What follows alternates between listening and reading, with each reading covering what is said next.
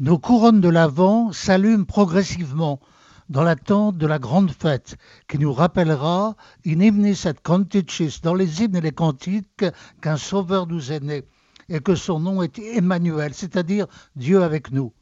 Pourtant, l'espérance et la joie qui brillent dans nos cœurs ne peuvent pas faire l'impasse sur l'angoisse qui règne sur notre monde. On se bat à Gaza comme on se bat en Ukraine.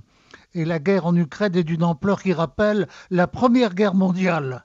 Les chiffres sont sans doute difficiles à vérifier, mais certains experts évaluent à 500 000 morts de chaque côté l'ampleur des pertes.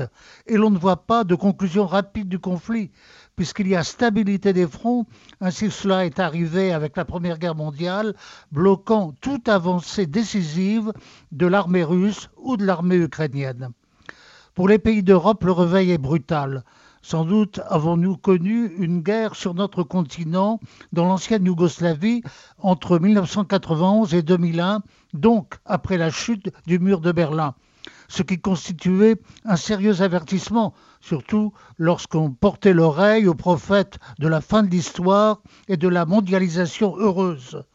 Mais les dimensions de l'actuel conflit sont d'une toute autre ampleur car il met aux prises la Russie et de fait l'ensemble de l'Occident qui arme l'Ukraine. Un Occident qui se trouve lui-même bien isolé par rapport au reste du monde où Vladimir Poutine compte nombre d'alliés. La construction européenne s'est faite dans un climat plutôt euphorique, avec l'idée que sa pacification intérieure appelait une pacification générale du monde d'où une démilitarisation de fait avec la réduction de tous les budgets militaires nationaux. Et nous sommes payés pour savoir que d'autres menaces pèsent sur nous. La paix chantée par les anges autour de la crèche du nouveau-né, il nous faut intercéder pour elle de toutes nos forces.